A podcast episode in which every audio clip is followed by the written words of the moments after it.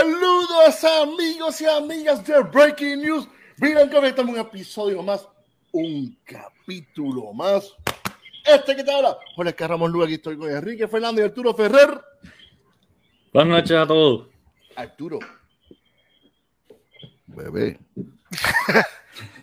¿Cómo estamos hoy? En vivo. Martes de en vivo. No, martes de... Saludo María, saludo. Estamos en vivo y el episodio de hoy le pusimos como título Principios de maridaje con Chema Mora. ¿Quién es Chema Mora? Chema Mora es el Business Development Manager de Cicero Certification Program. Y además de eso, nada más y nada menos, nada más y nada menos Advanced Cicerón, que eso no es cualquier cosa. Entiendo que en el mundo, Chema, tú me corriges, son como 400 tal vez, alrededor más o menos, o, dije, o dije mucho. Eh, estamos en como 150 en este momento. Ah, pues me, exageré, me exageré. y es de los pocos latinoamericanos que tenemos dos latinoamericanos en este momento únicamente. Ah, mira, aquí tenemos uno de aquí tenemos una eminencia. Además de eso, se convirtió en nuestro amigo allá cuando estuvimos en el CBC. Ya, mira, nos conocimos, nos tomamos, una, nos tomamos una foto. Mira, me, gané esto, Chema, me lo gané, lo tengo aquí todavía. Mira, mira, lo tengo aquí. fuimos, fuimos buscando la Flavor Kit, salimos con bolígrafo, pero, la, cuadramos los episodios con Chema y esto es, esto es lo que tiene el valor. Sí, sí, sí. Pues antes de comenzar a hablar con Chema sobre su historia, sobre su vida, sobre el maridaje específicamente, especialmente. Pues vamos a abrir una cervecita. Chema, empezando contigo, ¿qué te estás tomando? Cuéntanos. Eh, hoy me, bueno, muchas gracias por estar por el programa. Eh, excelente estar aquí, me encanta la energía también. Eh, Vamos eh, a tomar el día de hoy una 35 Lager. Yo soy de Costa Rica y Cervecería 35 uh. es una cervecería local por acá. Eh, ya sé, entonces tengo esta cervecita por acá. Eh, ah, ahorita es Cicerón. no, no, no. Nah, nah, Y, está tomando un lagercito. ¿Qué estilo de lager viene siendo esa, Chema? Es bastante refrescante. de hecho, que es una de las únicas lagers de de la cervecería, tiene un portafolio muy amplio, pero eh, de, obviamente eh, incluyeron en el portafolio una lager para tratar de llegar a una audiencia mayor, eh, también para tratar de que la gente haga la transición, ¿verdad? Muchas personas en Costa Rica todavía no disfrutan de cerveza artesanal, ¿verdad? Entonces, el hecho de que una cervecería artesanal haga una lager les da oportunidad de eh, incluir diferentes sabores, eh, de eh, tal vez de lúpulo que no están en las lagers más comerciales, y esto les permite, ¿verdad?, ir logrando que, que el público, ¿verdad?, quiera descubrir más, ¿verdad?, diga, ok, esta cerveza tiene algo diferente, sabe, sabe muy interesante. Y, tiene sazón, tiene sazón. Tiene sazón. Y que los hagan, ¿verdad? Buscar un poquito más de, de entender de cerveza, que es lo, que se quiere, que tengamos más personas que disfruten de, de, todos los sabores y la gama de cervezas. Importante, importante. Y muy importante, si es una cerveza, por favor, escuchen y sírvasela en un vaso para que esas, esa cerveza se exprese correctamente. No se la tome directo de la lata. no, no, no sea, no sea. O sea, cada vez que alguien se toma una buena cerveza directamente de la lata, un maestro cervecero sufre, llora, Sí, claro. y no queremos que lloren. Arturo, ¿qué te está dando por ahí? Cuéntame. Me voy a dar una alemana, una fresh beer. Está por ahí. Okay. No sé. ¿Ese eres tú? La, no, es sí, con los chiquitos. con los pantaloncitos, mira, las medias. Sí, ese es Arturo. Grande el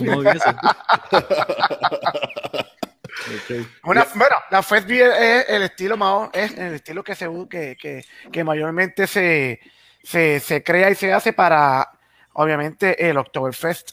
Es una cerveza un poquito más liviana que la Marsen, este, más clara, eh, menos alcohol. Y le hicieron literalmente para que la gente pudiera pues beberse un poquito más. Eh, eh, yo, yo, entiendo que es el mismo porcentaje de alcohol, lo que cambia es el color, mayormente. Chema, tú me corrijo, que tú eres el, duro aquí. ¿no? está, está perfecto los dos comentarios. Normalmente un poquito más eh, liviana en alcohol y en color, eh, por la preferencia del público. Entonces, la Marsen originalmente era la cerveza de Oktoberfest y se volvió un poquito pesada, ¿verdad? Especialmente porque en Oktoberfest les gusta eh, esas jarras grandes, ¿verdad? Como esa que tiene... Litros. Que, que, ah, la chiquita, la chiquita de medio litro o, de un litro, ¿verdad? Entonces, obviamente, si, si se están tomando cervezas en, en litros, eh, tiene que ser una cerveza diseñada, ¿verdad? Para que se pueda consumir ese volumen eh, agradablemente, ¿verdad? Una cerveza muy pesada no, no la vamos a poder consumir agradablemente en ese nivel. Sí. Quique, cuéntamelo, ¿qué tienes por ahí? Yo me estoy, bueno, como pueden ver por el color, no de China. Oh, estoy bebiendo cerveza. Y que siempre, siempre. ¿eh? Me estoy dando una Water Balloon Fight Club de Monkish, una uh. cervecería en California que a mí personalmente me gusta mucho. Hacen, ¿verdad? Su, empezaron originalmente haciendo un montón de cervezas de estilo Bélgica, eh, estilos de Bélgica, y son muy buenos en eso, pero pues como que les encantan los lúpulos y han tendido a irse por, por la ruta de IPAs en los últimos años y las hacen espectaculares. Fenomenal,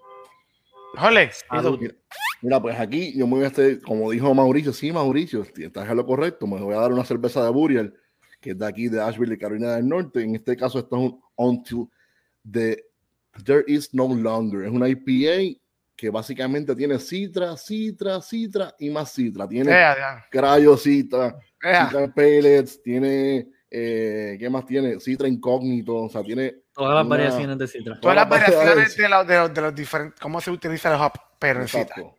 Vamos a ver, ¿qué tú crees? en teoría debería tener mucha parcha, melocotón, tal vez piña, ¿qué más podemos decir de un citra? Que es un toronja. son, son bien cítricas, bien cítricas. Es uno de mis lúpulos favoritos. Tú lo notas rápido, como una cerveza tiene citra. Tú, lo, me tú, me lo captas, sí. Tú lo captas. Mira, mira, mira cómo se ve. ¿eh? ¿Eh? ¿Eh? Mira cómo se ve. Pálido, de hecho. Uy, mira, mira, mira, mira esa esencia. Bello, bello, bello, bello. Uh. Salud. Y salud, a todos los que nos está viendo. Y Chema, qué bueno que estás aquí con nosotros. Bienvenidos nuevamente, Chema, qué bueno. Salud. salud. compañeros. Y a todos los que nos están viendo, salud. Recuerden que esto es para ustedes. Cualquier pregunta que tengan, no tengan miedo en hacerla. Y también díganos qué se están dando. Qué se están Ole, tráete una de esas.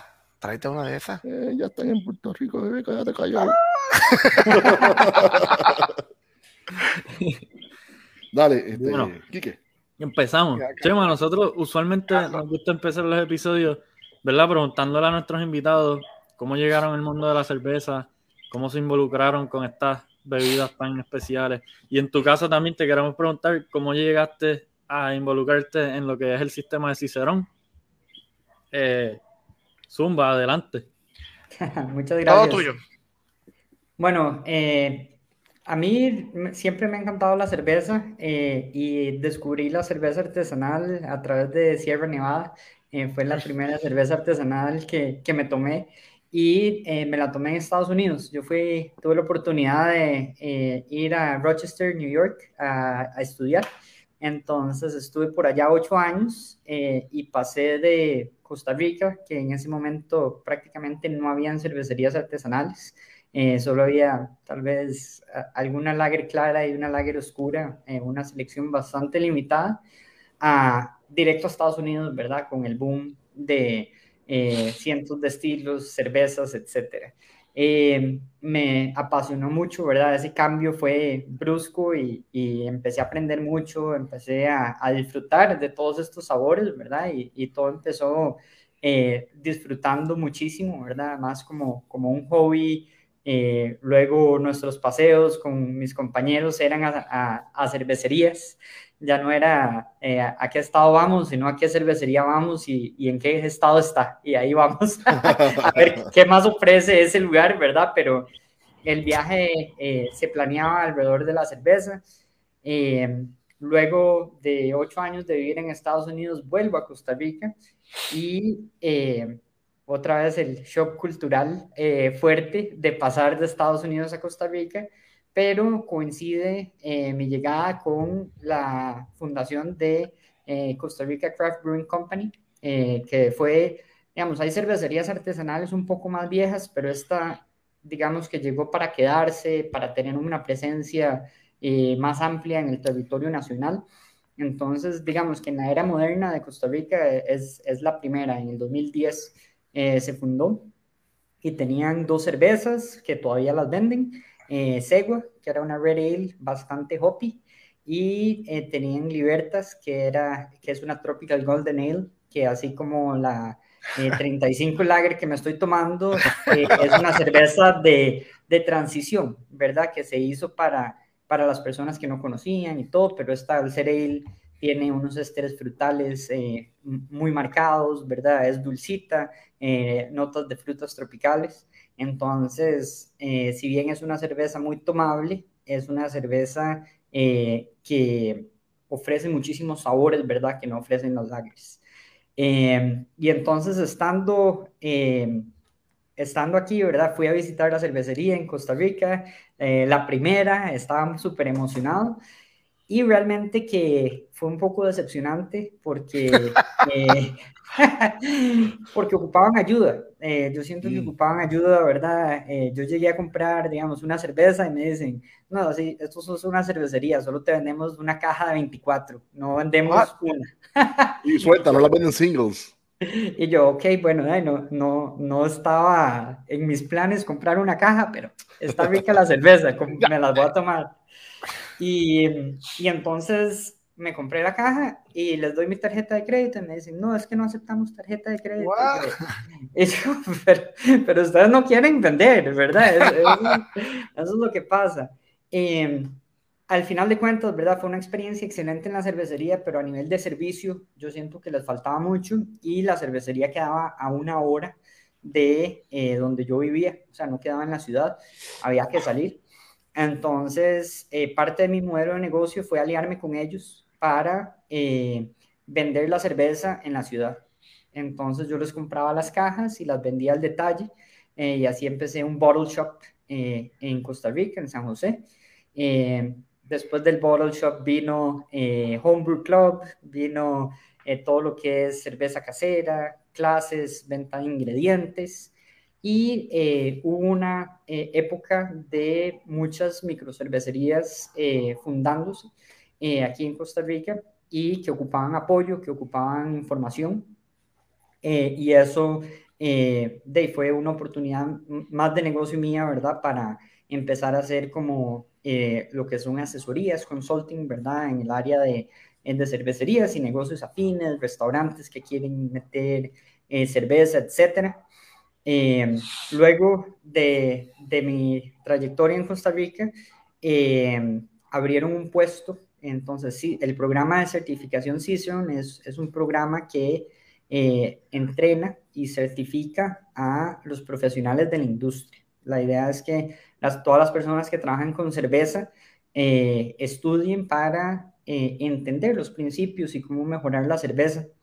Y abrieron un puesto para gerente de Latinoamérica y un gerente que supiera de, del mundo de la cerveza en Latinoamérica, que supiera de, cerveza. Eh, y yo para ese entonces ya tenía mi segundo nivel con ellos, eh, yo ya era un Certified Season, entonces eh, fue como anillo al dedo, ¿verdad? básicamente entrevisté, yo ya conocía bastante de la compañía y parte de lo que les dije es, bueno, yo, yo en este momento no me han contratado, no me han no me están pagando, pero yo ya los estoy representando porque yo creo mucho, ¿verdad? Desde antes de trabajar en Cision, creo mucho en el programa, eh, de que yo siento que a mí me dio herramientas para evolucionar como profesional. Más aquí como pionero en Costa Rica y en Latinoamérica, que había muy poco conocimiento, en que no sabíamos exactamente cómo hacer las cosas, eh, fue excelente encontrar eh, una fuente de conocimiento confiable, ¿verdad?, eh, en la que podía crecer. Entonces, en, resumen, esa es, la historia y ya aquí estoy eh, ahora eh, como Business Development Manager eh, o básicamente gerente de ventas para Ciceron en todo el mundo. Entonces, ahora me encargo de, de los negocios cualquier persona que quiera, esté interesada en comprar, que esté interesada en entrenar su equipo, normalmente termina hablando conmigo para lograr eso, esa conexión. Lleva una pregunta. Claro. La, diferencia entre el segundo, la segunda etapa o el segundo nivel, ¿verdad? Que al que es Certified Cicerón, al que tú tienes, es bastante compleja. Me imagino que es algo que no es, no es fácil de, de, de, de obviamente hay que estudiar mucho, eh, eh, abarca mucho más, tienes que ser un poco eh, cuéntanos cómo, cómo fue esa experiencia, cómo tuviste que estudiar, eh, cómo fue que, de momento tú dijiste, yo puedo pasar del, segundo paso al tercer paso. Excelente. Eh, a mí me encanta explicar los niveles porque realmente sí son muy distintos.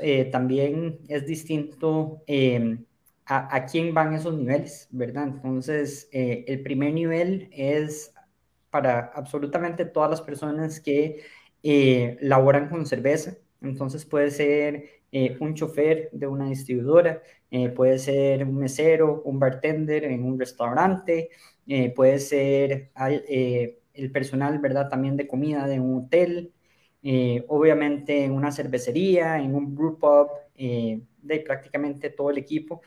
Queremos que tenga conocimientos básicos porque va a estar manipulando cerveza y al manipular cerveza puedes dañarla. Entonces, la, meta del primer nivel es conocer cuáles son eh, los errores eh, principales, ¿verdad?, que dañan a la cerveza y evitar esos errores para que todos podamos disfrutar una mejor cerveza.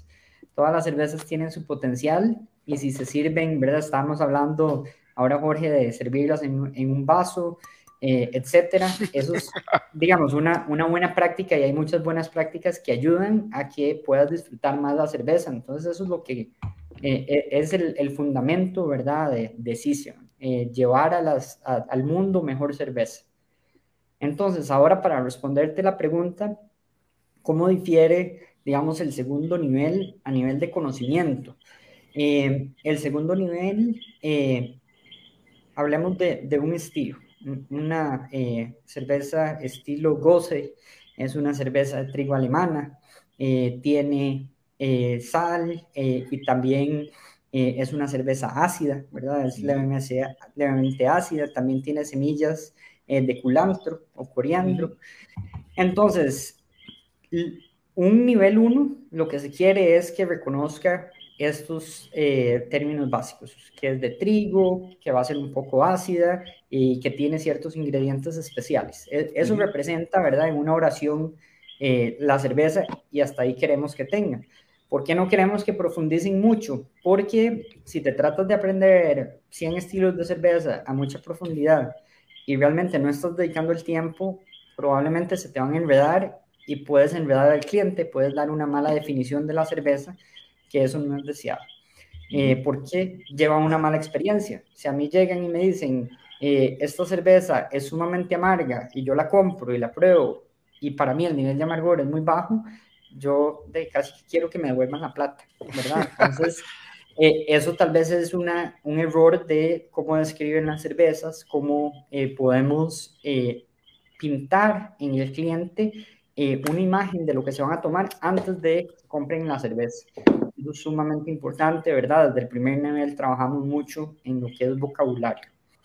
Eh, el segundo nivel, la pregunta, en lugar de ser, eh, ah, bueno, entonces en el primer nivel son todas de selección múltiple y la pregunta puede ser, eh, ¿cuál de estas cervezas contiene sal y semillas de culantro?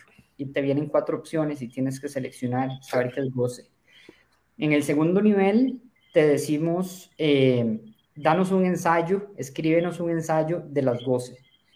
Y eso es toda la información que te damos y se espera que escribas de la historia, que escribas de los ingredientes, que escribas técnicas de producción, eh, que escribas todo el perfil de sabor y ejemplos comerciales.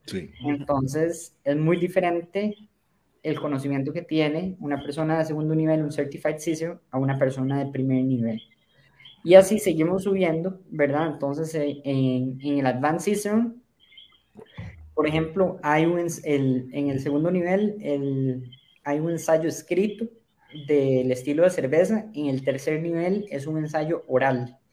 Entonces ya te estás enfrentando a, un, a una persona experimentada en cerveza y tienes que escribirle. A un, eh, es solo una persona. Ajá, es solo una persona. Y eh, te va a, a, evaluar, ¿verdad? En cinco minutos cómo puedes describir la cerveza. Entonces la presión y el nivel de conocimiento que tienes que tener tiene que ser eh, mucho más alto. también tenemos amplitud de estilos. Eh, en el primer nivel entran 40 estilos, en el segundo nivel entran 70 estilos y en el tercero y cuarto nivel son aproximadamente 100 estilos que ya eh, cubre básicamente toda la guía BJCT. Eh, y a nivel, digamos, también de sabores no deseados, por dar otro ejemplo, en el primer nivel no hay cata, es un examen en línea. Segundo nivel, tenemos seis sabores que tienes que detectar en el tercer nivel tenemos 13 sabores que tienes que detectar y en el cuarto nivel hay 40 sabores que hay que detectar. Y, y, en el cuarto nivel vas a encontrar que los sabores van a estar más diluidos, más tenues y más difíciles de encontrar o hay varios mezclados. Entonces, como puedes ver, ¿verdad? Es, es, es una escalera de complejidad para ir creciendo en conocimiento de cerveza. Está, mira. Eso. Los estilos. Sí. En principio hay como 100 o 99 estilos. Entonces, Chema, la parte de específicamente hablando de en cuanto al maridaje, ¿cuánto de cuánto del examen del, del advanced, o sea, en, el Certified Cicerone, tocan de alguna manera el maridaje o todavía no entran en eso? Tenemos cinco áreas de estudio entonces son el servicio de la cerveza, eh, en el que vemos todo lo de dispensar, lavar vasos, eh, equipo de cerveza, eh, los estilos de cerveza, es el segundo tema. El tercer tema sería la carta y la apreciación y, de, de, la cerveza, ¿verdad? A nivel sensorial. el cuarto es ingredientes y producción. Y el quinto tema es maridaje a partir del segundo nivel vamos a tener las cinco áreas de estudio. En el primer nivel nos enfocamos más que todo en lo que es servicio de cerveza y los estilos de cerveza. Entonces en el primer nivel no se ve, pero a partir del segundo ya tenemos preguntas en que te podemos poner, eh, perfecto, vamos a tener eh, un ejemplo, una comida eh, típica eh, arroz con gandules y con qué maridarías eh, arroz con gandules, ¿verdad? Y te damos opciones de cervezas que puedes seleccionar. Entonces eso sería, digamos, una pregunta de, segundo nivel. En, en, el tercer nivel eh, están esas preguntas, pero también hay un examen oral de, de maridaje.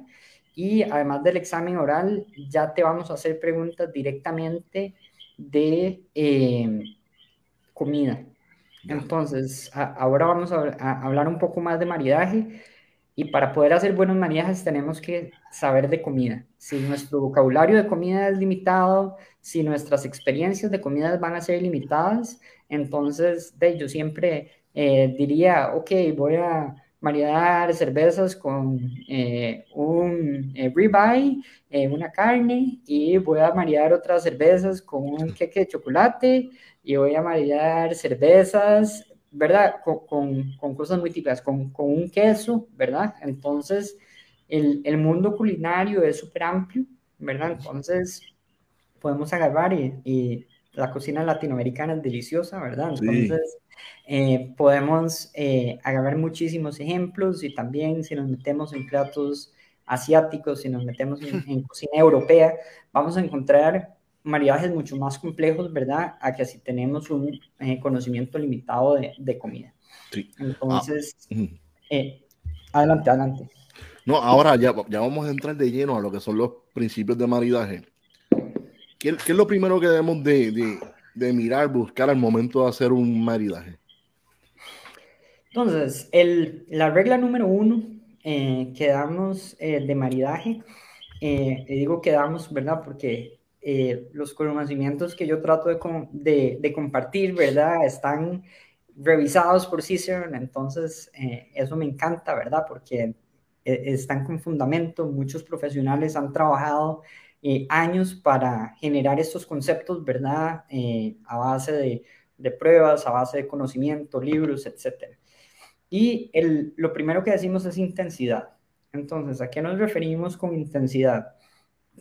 Básicamente, si tienes una cerveza que tiene sabores muy fuertes, con un plato que tiene sabores eh, muy sutiles, la cerveza tiende a opacar ese plato y normalmente no se pueden disfrutar los dos juntos, ¿verdad? Entonces, maridaje viene como de, estar casado, de estar unido, de trabajar juntos. Entonces, siempre queremos que tengan un nivel de intensidad eh, similar. De igual manera, podríamos tener un plato fuerte que pueda opacar eh, lo que es eh, los sabores de la cerveza. Entonces, si se van a llevar una regla, solo un conocimiento de maridaje el día de hoy, definitivamente piensen en intensidades cuando van a, a escoger qué comer y qué tomar. Ya. Ok. Ahora, si quieres comenzar con la presentación que nos tienes hoy, o como, tú quieras, Chema. Tú eres el que más. hoy, hoy tú eres el jefe aquí. Les, voy a compartir. Si tengo una presentación eh, y la razón por la. Estamos teniendo una dinámica muy bonita y no la quiero eh, totalmente oplacar con, con una eh, clase de verdad didáctica. Pero, pero sí hay ciertos principios interesantes que, que es bonito verlos eh, en orden y es bonito entenderlos. Entonces, eh, digamos que si estuviera dando una clase formal de maridaje, esta sería la presentación que utilizaría. Eh, hoy la vamos a ver un poco más rápido, ¿verdad? Para, para darles una pincelada, pero también me interesa mucho ver los comentarios del público eh, también me interesa eh, mucho que, eh, de que hablemos de, de, casos, ¿verdad? De la vida real. Si, si tienen algún platillo que, que, no saben con qué maridar, si tienen una cerveza que no saben con qué combinar, podemos aquí trabajar juntos, ¿verdad? Para ver cuáles son buenas ideas. Pero bueno, entonces. ya tú dijiste una, ya tú dijiste una. Arroz con gandules, ya lo dije. Arroz con gandules viene en Navidades, pero tú sabes, después te decimos cuál es el... el ya mismo, ya mismo. Ya mismo. Entonces, bueno, voy a, voy a, compartir para ver aquí si pueden ver. Por poco lloro cuando, cuando Chema mencionó arroz con gandules. Eso no puede faltar. La dieta puertorriqueña. Excelente. Entonces aquí tenemos eh, la presentación. Eh, lo primero es que mucha gente la relaciona solo con el vino el maridaje y realmente que la gama de cervezas que tenemos ahora en el mercado opaca la cantidad de cervezas que, la cantidad de sabores que tenemos con el vino, ¿verdad? Entonces, no es por eh, básicamente bajarle eh, lo, al vino, ¿verdad? Todo su trabajo que ha hecho, pero realmente que hay ciertos eh, platillos, especialmente postres y platillos dulces que el vino no, no combina muy bien. No sirve. Tenemos excelentes cervezas para eso. Entonces, ánimo a combinar con cerveza. Después aquí también tenemos que es una experiencia sensorial.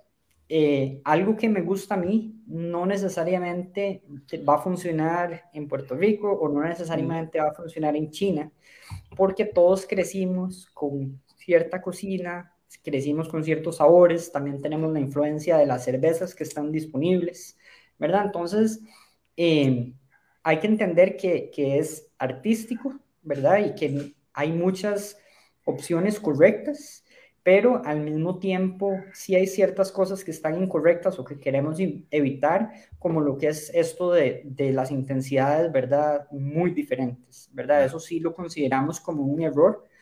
Sin embargo, eh, estamos haciendo eh, en Cicerone, en Instagram, eh, una dinámica, ¿verdad? De, eh, de maridajes, por cierto, que, que, está saliendo y es como una votación. Cada cual hay un platillo y las personas votan para ver cuál es su cerveza favorita. y, y, eso lo que te dice es que, digamos que hay muchas respuestas correctas en el maridaje, ¿verdad? No es solo una. Pero sí, yo lo que quiero enfatizar es que sí hay respuestas incorrectas, sí lo puedes hacer mal, ¿verdad? De tal forma de que, de que no sirva. Eh, vamos a ver unas reglas que nos ayudan a estructurar un poquito este, esta forma artística, a igual que eh, como los artistas eh, estudian el color y estudian ciertas reglas de estética, nosotros vamos a tener ciertas reglas que nos ayudan a expresarnos a través del maridaje y a lograr cosas mejores. Ya hablé de la regla número uno, ¿verdad? Igualar intensidades. Eso es súper importante. Pero aquí explico un poco más de qué me refiero con intensidad. Entonces, cuando uno habla de una cerveza fuerte, muchas veces pensamos en el porcentaje de alcohol. La cerveza fuerte tiene mucho alcohol, la cerveza suave tiene bajo alcohol. Sin embargo, podemos hablar de las IPAs y su intensidad de eh, lúpulo. Eh, podemos hablar de las cervezas alemanas, ¿verdad? Que van de de una Munich Helles, que es muy maltosa, con eh, notas ligeras a pan, hasta una Doppelbock, que es una cerveza una vez más maltosa, pero ahora con notas súper fuertes, ¿verdad? Súper dulces, eh, provenientes también de la malta. Entonces, intensidad no es solo alcohol y tienes que estudiar cada una de las cervezas para entender cuál es la intensidad que resalta si bien todas las cervezas van a tener algunos sabores a malta, algunos sabores a lúpulo, andamos buscando el protagonista, ¿verdad? para, para evaluar la intensidad. Ahora, hablemos de la intensidad de comida. Al igual que la cerveza, la comida no e, es, difícil, ¿verdad? Medir la intensidad. Y muchas veces me pueden decir, ok, volvemos a lo mismo. Eh, ¿Con qué va bien el arroz con gandules. Mm. y el arroz con gandules puede tener muchísimas diferentes preparaciones. Puedes usar diferentes sazones, puedes eh, cocinarlo en sartén, puedes cocinarlo a la leña y darle diferentes notas al mismo arroz con gandules. Entonces, normalmente es muy difícil dar una respuesta. Eh, hablemos con otra, otra comida que es demasiado, ¿verdad? Variable, como lo que es la pizza, ¿verdad? Si a mí me preguntan, ¿con qué va bien una pizza? De, mi primera pregunta es, ok, ¿cuál pizza es? Depende de lo que tenga la pizza, exacto. Exacto, exacto. No es lo mismo una pizza que lleve eh, jamón a una pizza eh, que lleve piña. pizzas con piña, con carne, ¿verdad? O sea, es la pizza, ¿verdad? Es, un vehículo para expresar igualmente artísticamente eh, un platillo, ¿verdad? Lleno de sabores. Eh, agregarle, por ejemplo, una salsa chipotle a la pizza uh. es súper importante. Eh, notar eso si estamos haciendo el maridaje, porque esa salsa chipotle probablemente va a ser uno de los protagonistas del el sabor. Entonces, ser específicos, ser específicos con la cerveza. Eh, e igualmente, yo podría decir, bueno, es que eh, una IPA le va bien a este platillo. Bueno, hay IPAs hay muchos estilos de IPAs y hay muchas marcas de IPAs. Exacto. Entonces, no es lo mismo una IPA, ¿verdad? Eh, West Coast que una New England, ¿verdad? Van a ser sumamente diferentes. entonces hay que tratar de ser lo más específico posible. Ahora veamos los ingredientes base, ¿verdad? Entonces, sí podemos a nivel de ingredientes bases darnos una idea de la intensidad. En general, el pescado va a ser menos intenso que un pollo, que va a ser menos intenso que un lomo de res. Eh, sin embargo, si tenemos eh, pescados como salmón eh, o si tenemos un pescado como una trucha, eh, trout, ¿verdad? Va, va a tener eh, muchísimo más eh, sabor, ¿verdad? Que, que, tal vez que un pollo, ¿verdad? Entonces hay que entender cómo vamos. Y después tenemos métodos de preparación, ¿verdad? Que el mismo pollo lo podemos servir, lo podemos freír o lo podemos asar. Y cada uno de estos métodos de preparación va a agregar diferentes sabores o resaltar diferentes sabores, siendo el hervido, eh, básicamente, yo pienso que le quita sabor al, pollo, ¿verdad? Se, se, pierde en el agua. Se pierde en el agua. Eso, para, para, la sopa, para la sopa. Exacto, sí, es deliciosa, ¿verdad? Y, y, por otro lado tenemos el grill, ¿verdad? O, o, ahumar. Los procesos de ahumado normalmente consideramos que son los que eh, más agregan complejidad y más agregan sabores. Es como que le dan, le, le dan un sazón que no tiene nada, un sazón Exacto, natural. Agregan, agregan, Sí, agregan. sabor. Excelente. Eso, eso yo creo que es algo bien importante, que a veces la gente pregunta, ah, pues tengo un, tengo, voy a comer pescado, ¿con qué lo pareo? Y no te dicen absolutamente más nada de, la preparación del plato. Sí, pues si un salmón ahumado. Exacto. Es algo que uno usualmente dice, pues el pescado, pues una cerveza ligerita para que no acapares el sabor del pescado, pero como, como Chema dice, si te estás comiendo un, un salmón o algo así bien intenso, pues quizás termine sabiéndote a un Sí. vaso de agua la cerveza Sí, Exacto. o- y o no tiene atún, suficiente. que un atún eso- también. Excelente tip. Estamos Ahora, aprendiendo. Estos son unos términos que, que vamos a utilizar, cortar, complementar y contrastar, eh, que nos van a ayudar a entender cómo está eh, algunos sabores de la cerveza interactuando con la comida.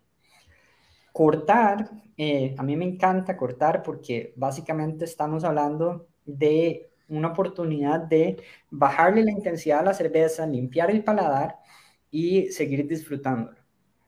A mí me encanta eh, comer postres dulces con que una cerveza eh, levemente lupulada, ¿verdad? Eh, no puede ser como incluso una lager comercial y todo, porque yo no soy tan dulcero. Yo no me puedo comer un pedazo de queque de chocolate eh, de este tamaño, ¿verdad? Sí, sí. Completamente.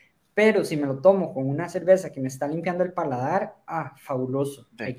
Quiero seguir comiendo. Y, y eso Sí. es lo que uno quiere, ¿verdad? Que, que piensa, ok, si a mí me dan una tajada de queque y no me la termino, no por un tema de que no me gustó, sino porque ya me siento satisfecho. Pero si me dan el mismo queque y me ponen una cerveza y me como dos tajadas, eso Sí. es lo que yo considero un maridaje exitoso, porque Exitoso. estamos logrando que disfrutar más el platillo con esta bebida, ¿verdad? Entonces eso es lo que queremos hacer. Eh, la acidez es excelente también para cortar, ¿verdad? Entonces se pueden hacer eh, cosas excelentes. Ya, ya hay más, eh, podemos encontrar muchas más cervezas ácidas en el mercado y se pueden hacer maridajes muy interesantes, ¿verdad? Tanto acidez para cortar y también la acidez va muy bien con los platillos salados. Entonces me gusta mucho usar cervezas ácidas cuando estoy haciendo un maridaje. Y aquí tenemos eh, complementar, que es lo que, lo que normalmente eh, vamos a hablar de maridaje, ¿verdad? Esto es, este es el típico. O sea, bueno, la cerveza tiene notas a chocolate y lo voy a maridar con un queque de chocolate. Ok, excelente. Los dos tienen chocolate, ¿verdad? Eh, no hay que hacer un genio, ¿verdad? Para encontrar dos sabores. Entonces, normalmente queremos buscar eh, cosas que trabajen bien eh, y tal vez que no sean tan obvias como simplemente usar el mismo ingrediente en la cerveza y en la comida. Eh, y entonces, eh, y también estamos buscando diferentes interacciones, ¿verdad? Por ejemplo, aquí habla del tostado, que la ale marrón, una brown ale, ¿verdad? Va a tener notas tostadas provenientes de las maltas y un bistec va a tener notas tostadas provenientes, digamos, de un grill o del proceso de sellado. Entonces ahí vamos a tener similitudes, pero no es exactamente, ¿verdad? Eh, cociné el bistec con el marrón y después me tomo la el marrón, ¿verdad? Entonces andamos buscando cosas más sutiles. Contraste es cuando trabajan bien dos sabores, pero no son los dos sabores iguales. Entonces aquí tenemos, ¿verdad? Estaba hablando ácido con salado, eh, tostado con queso, frutal con crema. Eh, y muchas veces aquí lo que estamos haciendo es buscando cosas que funcionan bien en nuestra cocina eh, y haciendo esta, eh, esta misma metáfora, ¿verdad? Con cerveza y con comida. Entonces, normalmente, bueno, aquí en Costa Rica, no sé si, si en Puerto Rico lo hacen, pero, por ejemplo, nos encanta el mango cele con mucha sal y limón. ¿Verdad? Entonces eso es un, eh, algo que puedes conseguir, ¿verdad? En las calles, en los partidos, etcétera. eh, y es una fruta, ¿verdad? Que ya trae su acidez, eh, le agrega limón, le agrega sal y ese es un sabor, ¿verdad? Que me hace salivar. Es delicioso, entonces... Aquí no. a mí me gusta, me gusta. Aquí no se come mucho. Lo he probado y se le añade un poquito de pique. Claro, con sal y limón. Sí. Aquí fruta que usan? ¿Cuál usan? No, tenemos el mango, pero aquí la, la gente no, no se la come así. Se la come así como. con sal? ¿Hay alguna Pero fruta? suena excelente. Suena como algo sal, que... ah, la única fruta que por lo menos yo me la como con sal es este, el aguacate, pero el aguacate, el aguacate no tiene sabor per se. Hay que echarle para que sepa algo.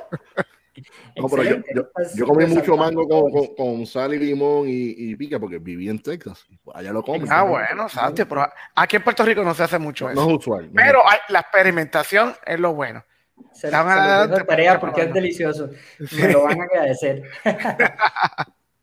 y, y, por ejemplo, el, el, tostado con queso, que es el otro, eh, el otro ejemplo, ¿verdad? Que hace alusión, ¿verdad? A, a un sándwich de queso, a, a, lo que es un grilled cheese, ¿verdad? Entonces, si, si tienes un queso cheddar delicioso y le agregas una cerveza, ¿verdad? Una vez más, una cerveza con notas eh, tostadas, puedes llegar a generar esa sensación de que te estás comiendo un grilled cheese, ¿verdad? Lo que hace un maridaje muy, eh, muy Chema, exitoso. Chema, te la compro, te la compro.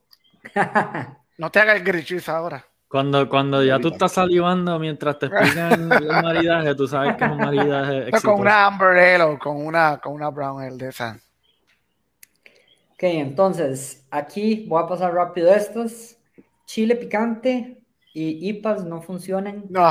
Eh, pueden hacer el experimento eh, de, por ejemplo, yo me he comido un jalapeño y después te tomas una IPA, después de comerte el jalapeño, y vas a ver que sin comer más jalapeño, cada vez que pruebas la IPA te vas sí. a Pica sentir el calor. Sí, Entonces, eh, no, no lo hagan, o sea, hagan el experimento. Me encanta el experimento hacerlo porque lleva esta eh, ejemplo, ¿verdad? Muy bien.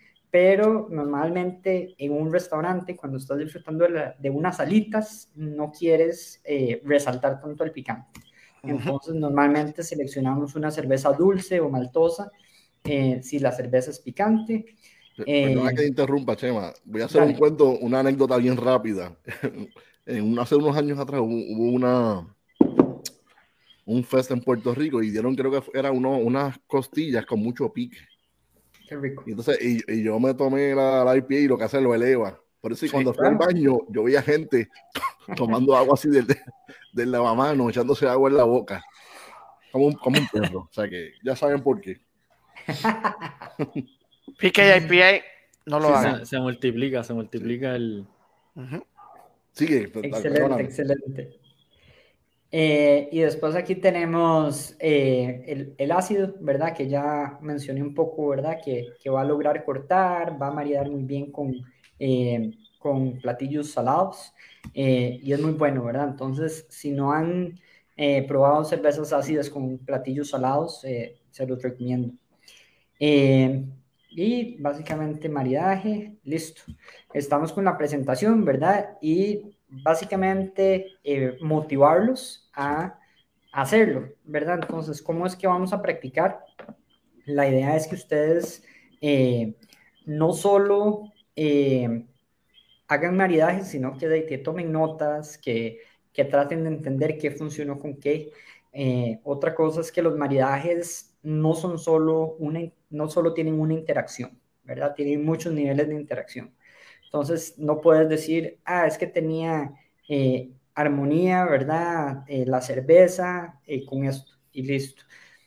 Tienes carbonatación, tienes maltosidad, tienes amargor y cada una de esas cosas puede ayudar a hacer algo para que el maridaje sea exitoso y normalmente para aprender bastante y para seguir avanzando más en, en nuestros maridajes, eso es lo que queremos hacer eh, entender cada una de estas características de la cerveza y entender cómo juega con el platillo las diferentes características. Entonces, si tenemos un plato complejo, tal vez la maltosidad eh, juega bien con la salsa, pero el lúpulo nos está ayudando a, a limpiar, ¿verdad?, el paladar.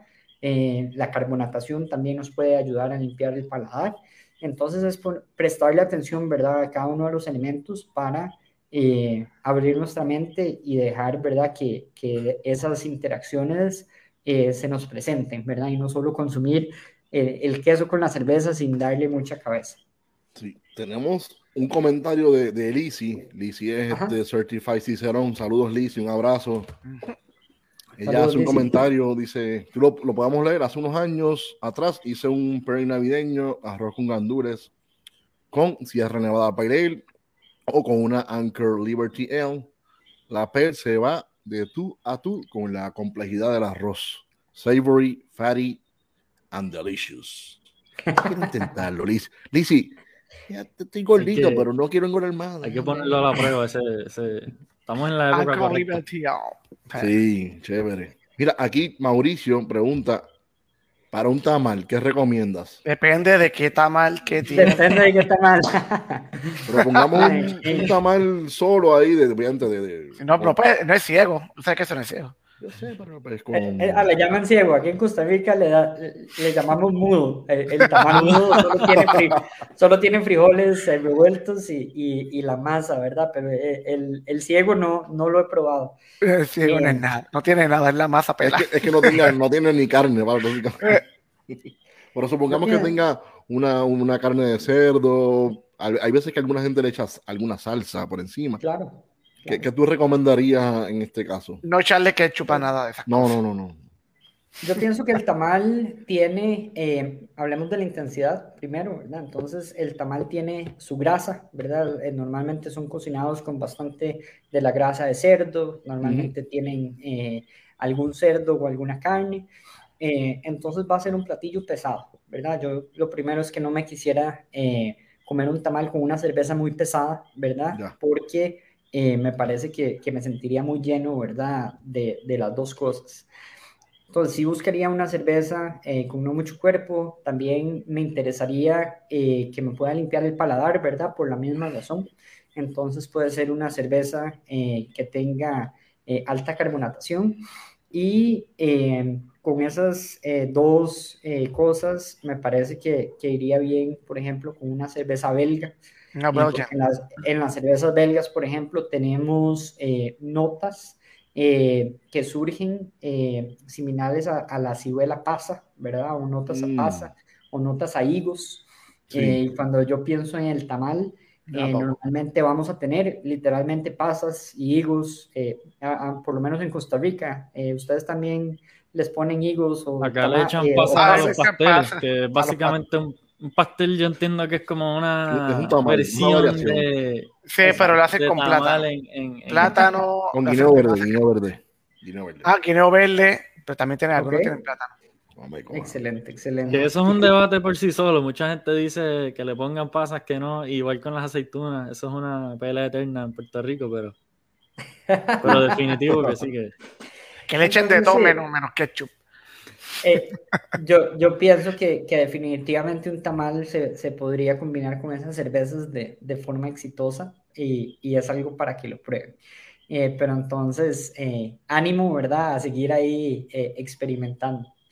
Qué bien. Yo te, yo te pregunto, Chema, cuando tú vas a crear un maridaje, ¿tú estás pensando más en elevar el, en, en la comida o, o te has tenido alguna situación que que por parear una cerveza con una comida, también la cerveza termina sabiéndote mejor, o estás elevando el, o, solamente estás tirando hacia el lado de la comida, pensando en qué, en cómo balancear el.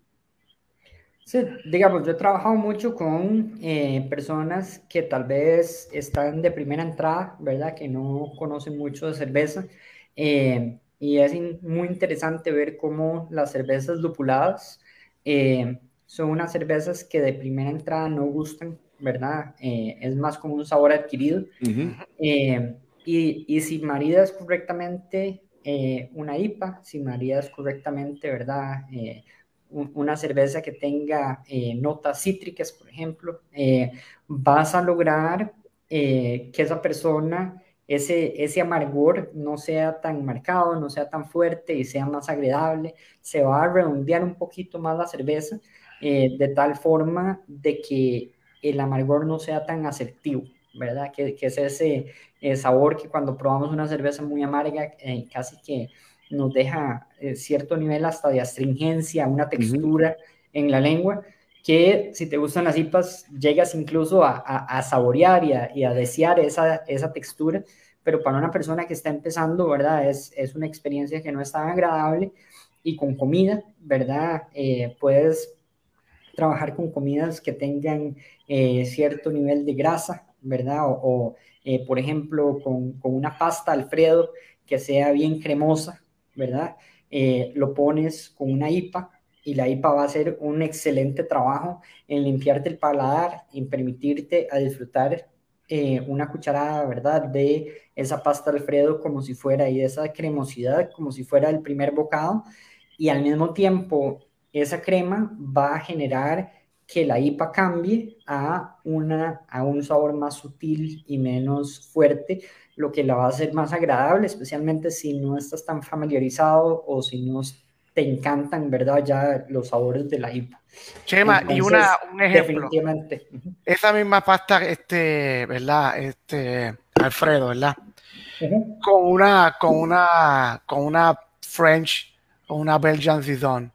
Pega, ¿verdad? Sí, definitivamente. Entonces la, la cerveza sazón es, eh, yo creo que uno de los eh, maridajes universales. Eh, es, es, difícil y tomar una mala decisión, ¿verdad? Con una sazón. Son cervezas deliciosas, son cervezas que tienen normalmente notas apimentadas, como a pimienta blanca. Cítricas tienen, tienen notas cítricas eh, y hay una gran gama, ¿verdad? Una vez de sazón, pero normalmente son cervezas sabrosas que tienen eh, mucho de qué agarrarse, ¿verdad? Entonces, si, si no funcionan las notas cítricas con el platillo, probablemente las notas apimentadas van a funcionar con el platillo. Entonces, funciona muy bien y, y es una experiencia muy agradable eh, usar la sazón para, para maridar. Entonces, y digamos, una sazón, eh, también es muy interesante hacer una cerveza, ¿verdad? Por ejemplo, una sazón Dupont, que, que es una eh, clásica del estilo, eh, y probarla con tres platillos diferentes. Entonces puedes hacer todo un maridaje con una sola cerveza. Wow. Exacto. Y, pescado, es diferentes tipos, pescado, pollo, y cualquier tipo, exacto. Si, mal no recuerdo, yo creo que en el episodio que hicimos con Garrett Oliver, una de las preguntas que le hicimos fue si él tuviese que escoger una cerveza para variar por el resto de su vida con todo. Y él, si no me equivoco, dijo una Saison. Que, que pues es un estilo que es bien. Si no sabes qué variar, es un estilo bastante seguro, ¿verdad? Eh. No, no te va, no va a funcionar todo. Pero, pero, Puede, puede, funcionar. Randy Moucher nos dijo a nosotros, ¿te acuerdas la pregunta? Que tú lo dijiste al principio, Chema. Le, este, le preguntamos sobre el maridaje. Y él dijo: la cerveza tiene 100 estilos. La, el vino tiene, vamos a poner que se queda corto en maridaje con, con, la cerveza. En las cuestiones de sabores, en cuestiones de estilo, de carbonatación, de, él lo dijo, es como que dijo, by far la cerveza es mucho mejor para maridaje que el vino. El vino ya es anticuado, no sirve. mentira, mentira, me gusta también el vino. No, me, el vino bueno también. No me peleen, no me peleen. Y la, y la sidra. Y el importante. Mira, Chema, ¿cuál, tú crees que el, el aspecto más desafiante al momento de combinar una cerveza con comida? ¿Qué es lo más difícil? Definitivamente lo más difícil es eh, no hacerlo. Eh, el, miedo a intentarlo, eh, eso es eh, con lo que estamos luchando, ¿verdad? Que tal vez estoy intimidado de comprar una cerveza nueva si nunca he probado una cerveza ácida, una cerveza oscura. hay, es difícil, ¿verdad? dar ese paso para empezar a maridar y una vez que uno lo da, vas a ver que es, que es un mundo súper apasionante, ¿verdad? y eh, del que es difícil echar marcha atrás. No hay vuelta atrás. Yo pienso, yo pienso que, que, lo más difícil es, es eso y eh, de como todo eh, lleva estudio.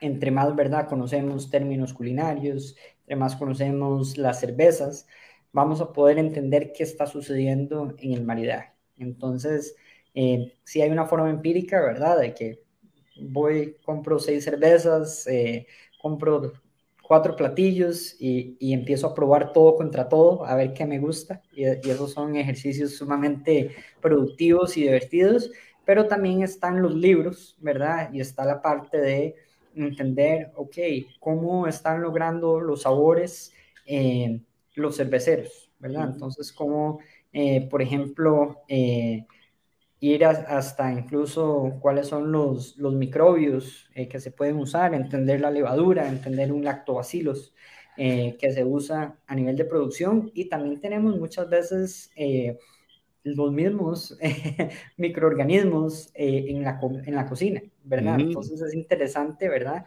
Llegar a hacer comparaciones, ¿verdad? De, de, de, un pan de masa madre, ¿verdad? Que va a tener cierta acidez proveniente de microorganismos con una cerveza, ¿verdad? Que tenga ciertos microorganismos similares y encontrar eh, ese nivel de maridaje que ya se vuelve más técnico, ¿verdad? Que, que una persona que tal vez no, no, se pone a estudiar de cerveza, no se pone a estudiar de, de comida, eh, no va a lograr hacerlo. Entonces yo pienso que eh, el conocimiento es poder y, y, que hay que practicar, ¿verdad? No hay que, hay, que, hay que hacerlo.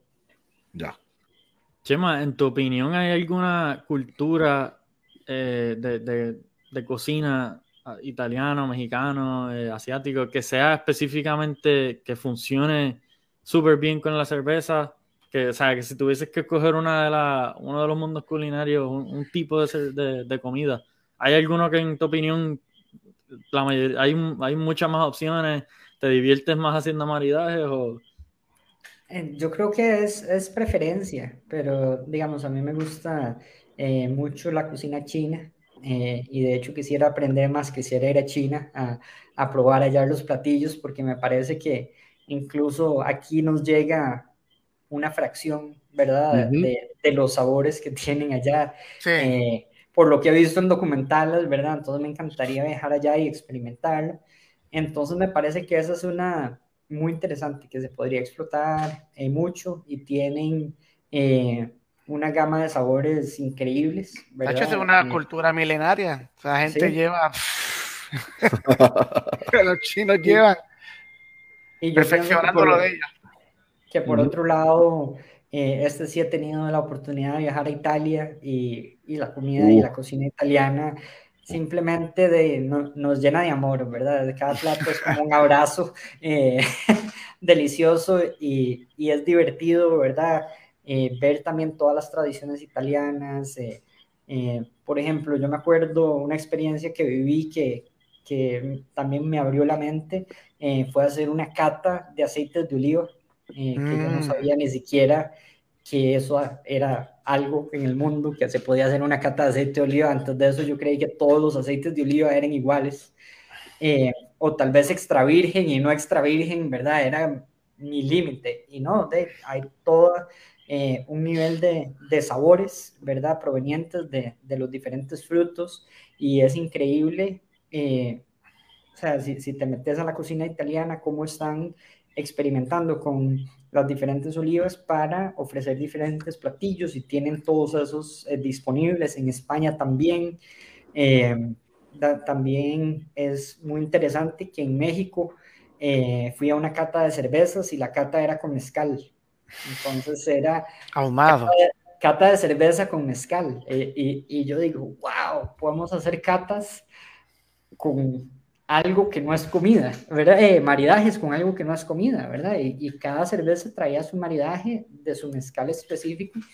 Y entonces, realmente que eh, yo creo que nos quedamos cortos porque hay demasiados eh, ejemplos y todo, pero si tuviera que escoger dos, yo creo que me quedo con, con Italia, Italia y China.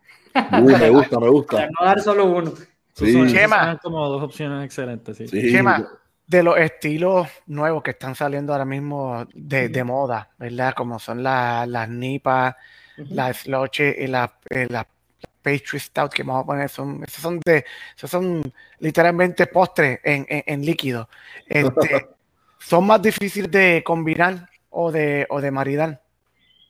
Eh, no, para nada. Yo no diría que son más, más difíciles de combinar. Eh, me parece en específico que las pastry, pastry stouts eh, a, veces es un tema más como, como de moda y comercial y, y no están tal vez puliendo tanto los sabores, ¿verdad? y, he, probado muy buenos, ¿verdad? Pero es más como, ¿qué pasa si agrego Oreo a mi cerveza, ¿verdad? Entonces, eh, eh, es mediática, es interesante, la gente la quiere probar, eh, pero también, digamos, yo como juez aprecio mucho una lager bien ejecutada, ¿verdad? Porque me parece que es sumamente difícil hacer una lager perfectamente balanceada, eh, que no tenga ningún sabor deseado ni nada. Entonces, eh, son, son, dos caminos, pero de las pastry, stouts, al tener tantos sabores y todo, eh, van a tener combinaciones obvias, van a tener unas combinaciones interesantes. Yo más bien buscaría un, plato que me limpie el paladar de la cerveza. Totalmente lo contrario, ¿verdad? un plato ácido, ¿verdad? Tal vez, eh, tal vez yendo, yéndose por la línea del mango con sal y limón. algo bien salado con pastry stout. No, claro, sí, ¿verdad? Tal sea la combinación por ejemplo, yo hablando de platillos salados, eh, eh, he probado en España los boquerones, ¿verdad? Que, son sumamente, suma, sardinas sumamente saladas, ¿verdad? Pero a un nivel de sal que, que yo lo considero incomible para mi paladar. O sea, era, era absurdo. Bacalao también salado. Eh, el bacalao y en el momento en que agregas la cerveza, ¿verdad? Tal, vez una pastry stout, ¿verdad? Entonces se balancean todos esos sabores y puedes disfrutar más eh, de esas comidas extremas, ¿verdad? Tal vez para... para es como un extremo, ¿verdad? Cervezas extremas. bacalao con una pastry stout con Oreo. wow. no sé si voy a salir comiendo a probar eso, pero me queda la duda. debo decir que yo caí en la, en la, trampa en estos días de una pastry stout. A esa pastry stout le añadieron Kit Kat es mi chocolate favorito de, toda la vida. Y le añadieron el Kit Kat y dije, ya la quiero. Yo ya voy a comprarla, y a comprarla. Está buena. ¿Y te llamó las expectativas o no? ¿Cómo?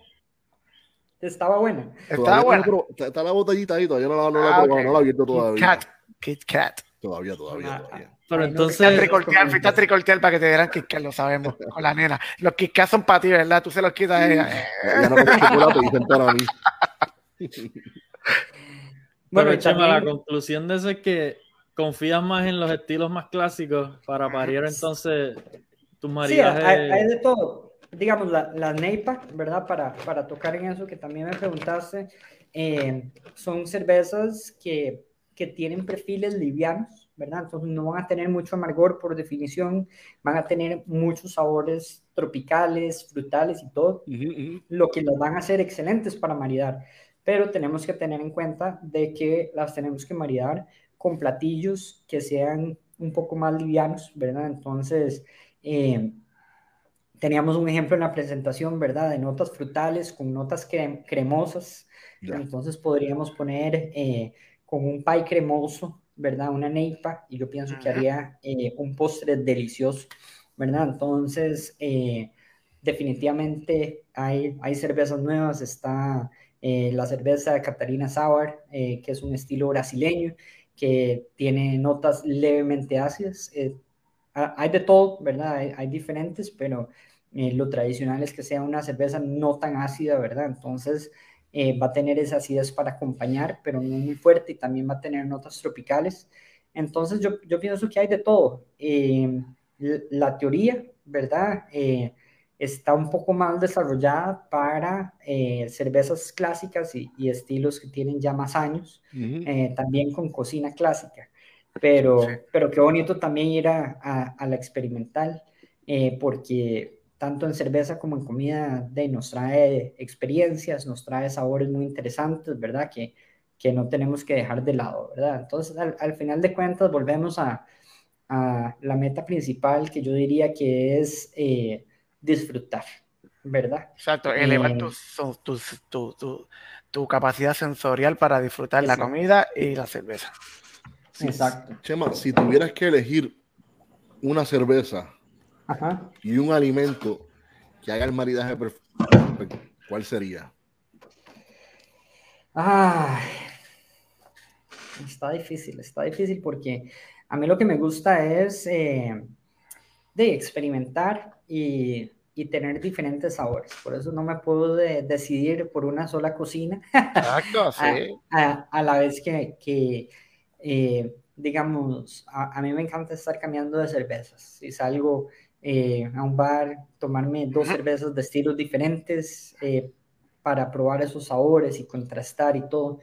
Entonces es, una, una, pregunta difícil, pero eh, yo soy amante de, eh, de, lúpulo, ¿verdad? Eh, me encantan mucho de esas cervezas, entonces probablemente me quedaría como con una pale ale en, en, mi estilo seleccionado y, y también soy amante carnívoro totalmente, ¿verdad? Entonces me parece que de que algún plato como un Mongolian beef, eh, uh, podría ser para irnos con, con eh, la cocina china, ¿verdad? Y no irnos con, con un platillo eh, normal. Entonces, un Mongolian beef que puede tener sus cebollines, que puede tener su nivel de picor, con una pale que va a tener las notas de lúpulo, pero no va a ser muy amarga. Creo que nos puede dar, me puedo quedar con eso por, por mucho tiempo. Chema, te pregunto, ¿verdad? Yo sé que en Puerto Rico la mayoría de las personas que quizás beben cerveza, lo que beben es mayormente son, son lagers, ¿verdad? Comerciales. Eh, pero algunas veces dan un paso un poquito más arriba y se dan. La próxima quizás sería una, una, una blonde ale. Correcto. Exacto. ¿Algún maridaje sencillo que las personas puedan hacer, ¿verdad? este, y tratar en la casa quizás con esos dos estilos de cerveza que mayormente son los que las personas beben, en, bueno, en Puerto Rico, ¿verdad? Sí, yo, yo diría que eh, para ir a probar eh, las interacciones que tienen las cervezas con, la diferente gama de postres que existe, ¿verdad? Porque tenemos postres ácidos, tenemos postres muy dulces y todo, eh, es interesante. Normalmente llama la atención y, resalta, ¿verdad?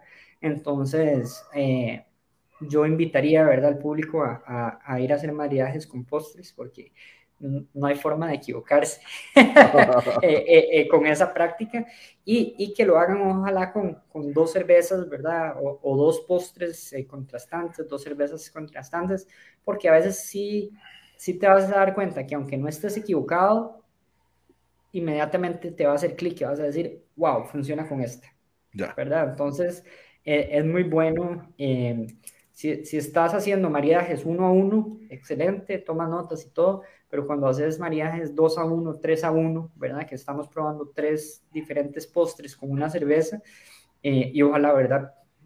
No tres diferentes países de manzana, ¿verdad? Sino, que una tartaleta de frutas, después un eh, chocolate amargo y tal vez, o, un postre, ¿verdad? Con notas de chocolate amargo y tal vez después tener unos helados, ¿verdad? Eh, con, con diferentes perfiles.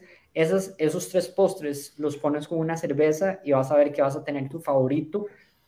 No solo, y, y ese favorito va a ser muchas veces es diferente del postre por sí solo. Entonces, te dan esos tres postres y dices, mi favorito es el helado pero cuando lo tomas con cerveza dices, bueno, no, cuando yo tomo esta cerveza, a mí me gusta con chocolate amargo. Eh, y, y, eso, es muy, eso es muy bonito, porque es como, wow, yo nunca pensé que, que iba a preferir el chocolate amargo al helado, pero si estoy tomando esta cerveza es la decisión correcta. Y eso es lo, lo que, digamos, le, el cerebro a uno le explota y uno dice, wow, esto, esto del maridaje es otro nivel. Nunca había pensado en eso, que es excelente. En lugar de tratar de sacar dos o tres pareos perfectos, usar la misma cerveza con... En diferentes platos, con, o sea, al revés, diferentes cervezas con el mismo plato. Para entonces tú reconocer ok, esto funcionó mejor que aquella y quizás eso te ayuda, por lo menos al principio, empezando uno. Claro, claro. Con la misma comida, a probar dos o tres beers y quizás dices como que contra, esta es la que... Tal vez termina borracho, pero... si a mí me contratan para, para, hacer el maridaje de un restaurante, eh, normalmente yo ya tengo los diferentes sabores de cerveza, entonces quiero llevar una cerveza maltosa, quiero llevar una cerveza lupulada, quiero llevar una cerveza ácida, eh, una cerveza oscura, eh, y, ¿verdad? Y pueden ser varias de, de alguna de esas categorías, pero estoy tratando de llevar por lo menos cada una de esas categorías representadas, ¿verdad? Para tener esos sabores disponibles eh, para poder maridar. Y eh, entonces al final llevo unas ocho cervezas y pido casi que me traigan eh, todo el menú a la vez. Es una experiencia deliciosa, es, de mis trabajos favoritos porque me pagan y, y me traen hamburguesas, postres, pastas y es fabuloso, ¿verdad? Entonces a veces no puedo creer que me paguen por hacer ese trabajo. Y, salen, salen cosas muy interesantes, ¿verdad? Salen cosas muy interesantes, entonces se hace el trabajo, ¿verdad? Que digo práctico, el empírico, en el que simplemente pruebas diferentes comidas y diferentes y tomas notas, y después se hace un trabajo, ¿verdad? De, ok, eh, ya escogí estas costillas eh, con esta eh, Dunkelweizen, entonces vamos a entender un mm. poquito más cómo cocinaron las costillas, cómo, eh, cómo se hace la Dunkelweizen, qué sabores tenemos, para poder, porque normalmente estos maridajes profesionales, eh, ya sea que estemos maridando un menú o que estemos dando una experiencia al público, ¿verdad? De, de venir a, a, probar un menú maridado, eh, es importante, ¿verdad? Toda esta descripción y que expliquemos la experiencia, que expliquemos eh, básicamente los sabores de cada uno y cómo interactúan. Entonces, sí, sí ya se vuelve, ¿verdad? Un poquito más eh, teórico, ¿verdad? Y, y, y, se hace ese ejercicio que es súper bueno. Ahí vi una pregunta que quiero responder. Si hay, varias preguntas que el señor director, si las puedes ir poniendo poco a poco. Eh, Ahí está. Este es el que recomendamos eh, para maridajes. The Brewmaster Stables de Garrett Oliver. Garrett Oliver. Entonces, este es un librazo, no solo en maridaje, sino que en estilo. Eh, es un poco avanzado. Es, es, una excelente persona. Eh, no, no solo, eh, entonces habla muchísimo de estilos, habla de maridajes e incluso se llega a comparar, ¿verdad?, el estilo comercial al maridaje. Entonces él es tan específico de decir, ok, no solo las pale ale, sino que la Daisy Cutter Pale ¿verdad? Uh. Es la que va a, servirte para esto en específico. Em, entonces... Ahí, vuelve a lo que tú decías, de, depende del estilo. O sea, no solo el estilo, depende de la cerveza específicamente. Exacto.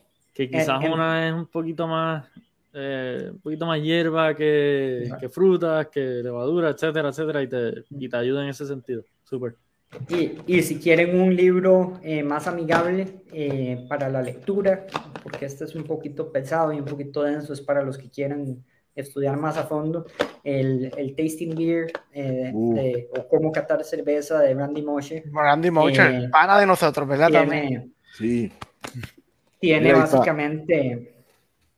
The Brewmaster Table de Gareth Oliver, la eminencia de las eminencias, el Brewmaster de Brooklyn Brewery en NYC, New York City. ¿Viste que eso en inglés? Eso es muy bueno. Entonces, yo, yo, creo que eso es, es, definitivamente una, una, muy buena referencia para, para profundizar. Eh, Chema, tú sabes que hay, hay, una, hay un brewery que se llama Android eh, Theory, ¿verdad? Ellos son de, de Virginia. Y los trae salitre, salitre las trae. Dentro de la botella digo, en la misma etiqueta de la botella, te dan el maridaje de, de, de, de, quizás del tabaco que te puedes fumar, te dan la comida que te dan eh, y diferentes hasta cosas. La música. Hasta la música.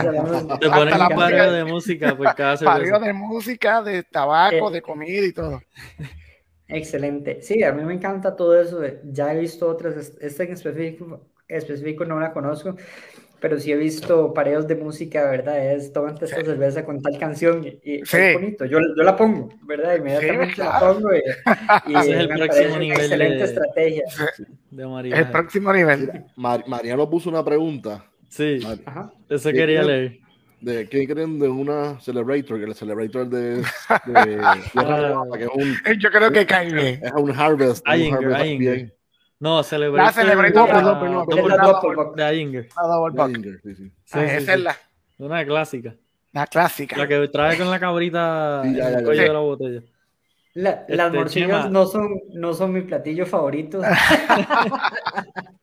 el, el, cual probablemente he, he, probado una o dos veces en mi vida, ¿verdad? Entonces, eh, no me declaro, eh, ¿cómo se llama? experto, experto en morcillas, pero eh, vamos a tener, es, es, un platillo sabroso, ¿verdad? Entonces, el, normalmente el, el sabor umami, ¿verdad? Lo describimos como sabroso y me parece, sin, de, mi memoria, de, lo que he probado de la morcilla, que es muy poco, me parece que es un plato que, que, es sabroso, ¿verdad? Untoso eh, y que podría ir bien con una Celebrator. Eh, la Celebrator podría ser que, que, tengas como demasiado sabor, ¿verdad? En, en, las dos en las dos platillas, pero estoy sesgado porque no me gusta tanto el platillo, ¿verdad? Entonces yo estoy pensando como, mejor busquemos una cerveza como que me limpie un poco el sabor a morcilla. No puede hacer la IPA porque pica, entonces las que pican, pues entonces la IPA pica. es que morcilla hay de las dos, la que pica, Ahí viene la situación de, de la intensidad.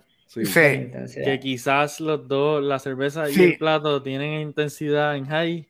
Claro. Y pues quizás estén un poquito de choque Exacto, entonces, y, y, en, general queremos, ¿verdad? Que, que, si el plato tiene mucha intensidad, que, que, la cerveza tal vez no tenga tanta intensidad para opacarla, pero que no se pierda, no se pierda con el sabor.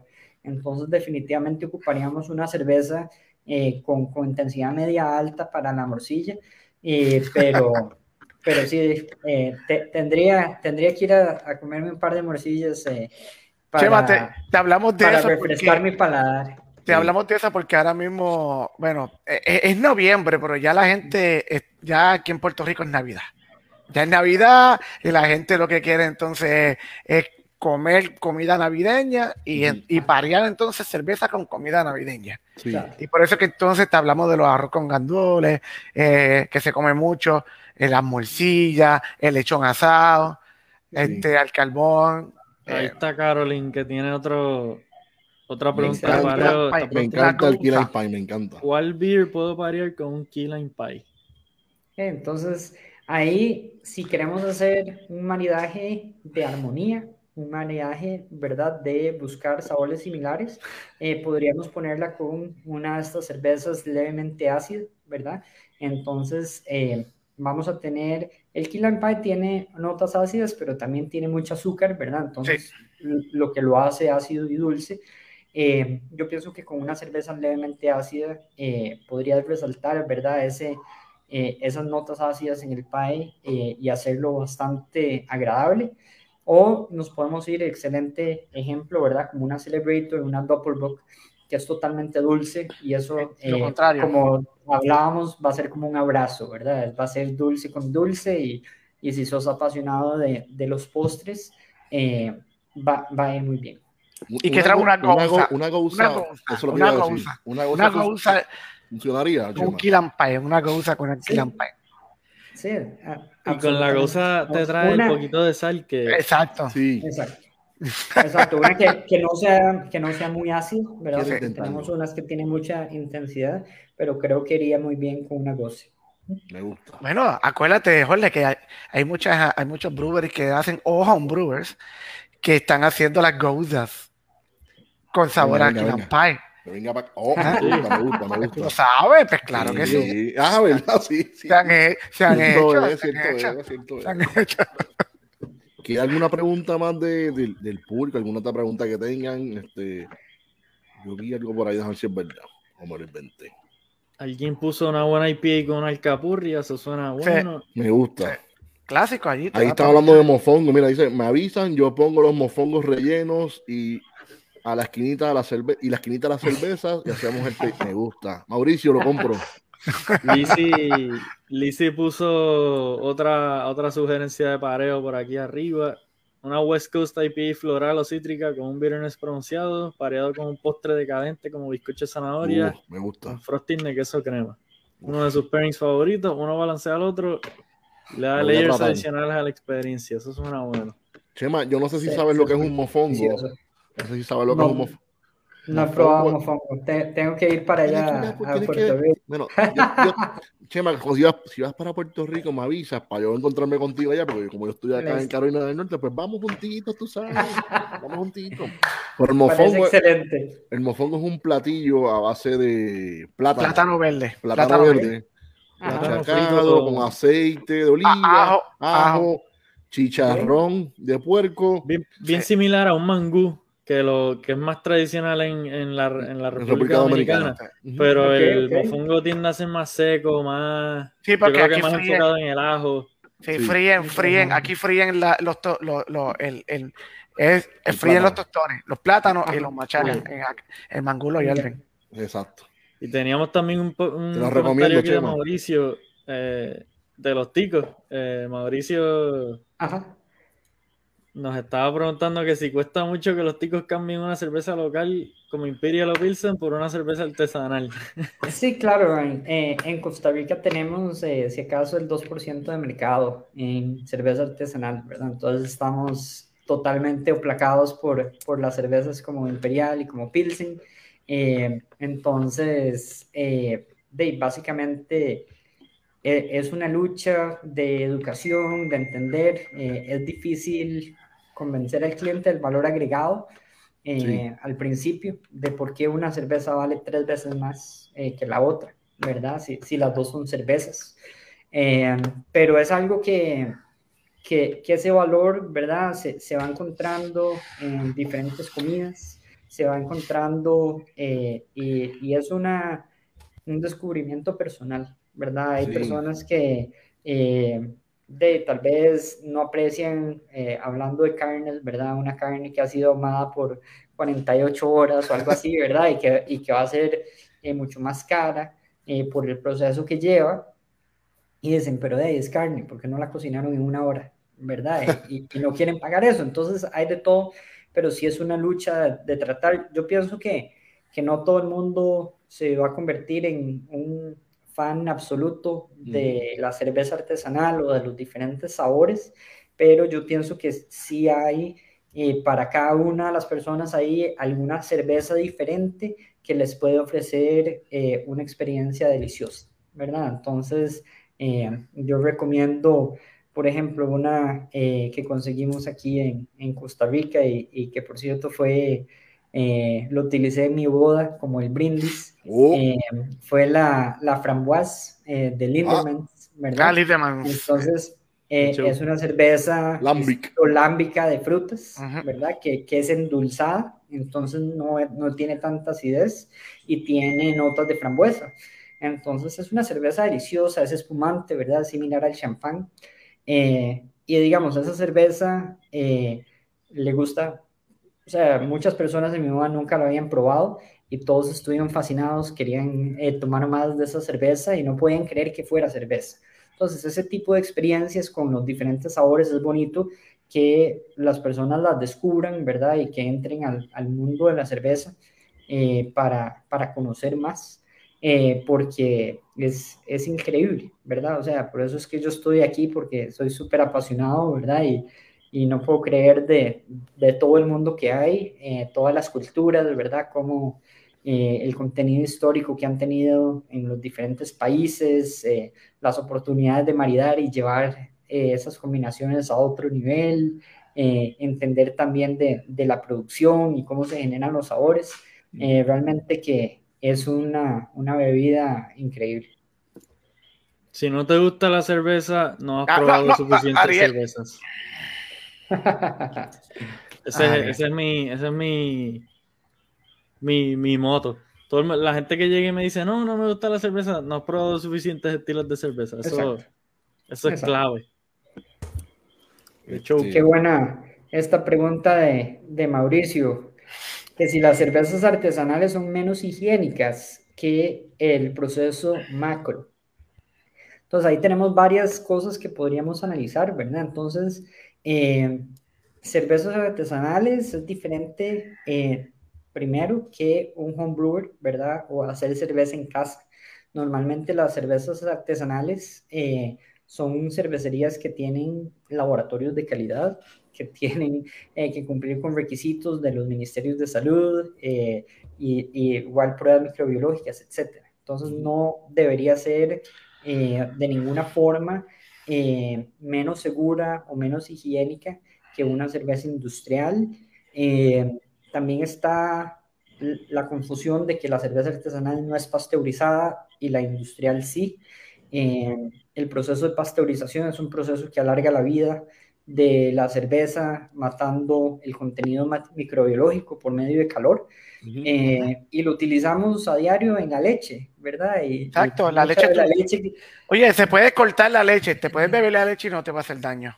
Exacto, entonces eh, el, el, hecho de que tengamos este mito de que pasteurizar es eh, un daño irreversible a la cerveza, que le cambia el, el, perfil de sabor si se lo cambia, que la oxida un poco si lo oxida, que sea un pecado tomar una cerveza pasteurizada, ¿no? No, es un pecado, simplemente es otro enfoque, ¿verdad? Eh, de los cerveceros. Chema, quizás. sí, no, nada más para cerrar con esto. quizás eh, yo diría que es un mito, ¿verdad? Sí, quizás es, puede ser también la, este, la cuestión de que muchas de las cervezas, obviamente artesanales, no son crystal clear, como.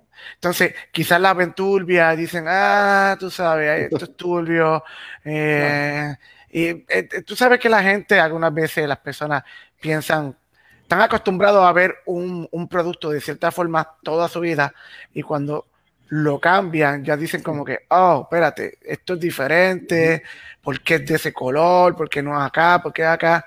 Y tiene que ver mucho con, con, con, a mí me lo han dicho quizás, cuando yo soy homebrewer, nosotros, todos nosotros somos homebrewers, y, y, nos y a mí me han preguntado, pero mira, ¿por qué la cerveza no está no está clara como la como tal marca o tal marca.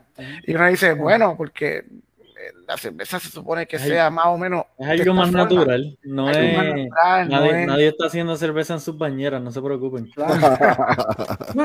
y, y hay dos puntos adicionales, pero claro, la apariencia puede ser: es uno, que si hay cerveza mala, y, y si hay cervezas que ah, no, te van a matar, pero, pero te puede dar eh, diarrea, ¿verdad? Con una cerveza contaminada sin problema. Sí, te da. Entonces, sí existe la cerveza mala, sí existen procesos incorrectos de hacer cerveza y si tienen una cervecería, eh, les recomiendo que, que, se asesoren en el tema, ¿verdad? Claro. Es un tema serio.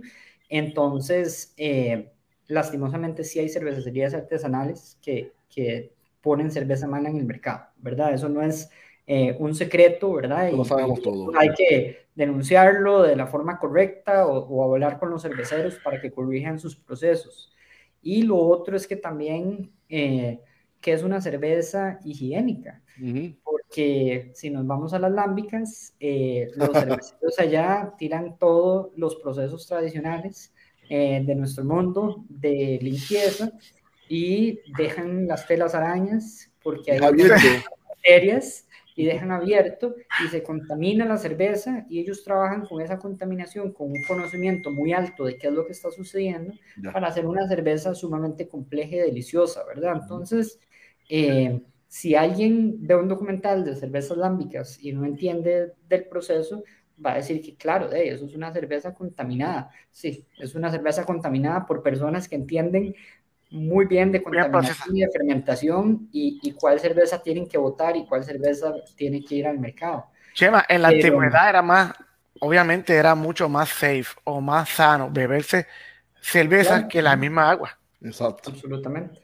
Allá que, entra, allá que entra el patrón de la cerveza, ¿verdad? Son uno de los temas, ¿verdad? Que la gente que está y que les interesa también meterse en el mundo de homebrewing, que dicen, ay, no, pero me asusta que si me sale algo que me puede enfermar, ninguna de las bacterias y, infecciones que te causan sabores malos en la vida te van a enfermar. Eso es lo bueno de esto, que te vas a ver a diablos y quizás te Pero... A pie sudado, pero Pero no es como el tema de, de hacer pitorro y licores de estos muchos, en que literal te puedes quedar ciego si lo haces con vino. Exacto. Que en, ese sentido, pues la cerveza es bien segura y la fermentación lo que hace es al revés, es, algo súper saludable, súper natural, que la mayoría de los alimentos y los fermentados terminan súper safe. So. Eh, exacto. ocupamos más productos fermentados en nuestra vida. Aquí tenemos una pregunta de nuestro señor director que dice, en tema de Advanced Zero, ¿no usan homebrews para las pruebas o solo usan cervezas comerciales?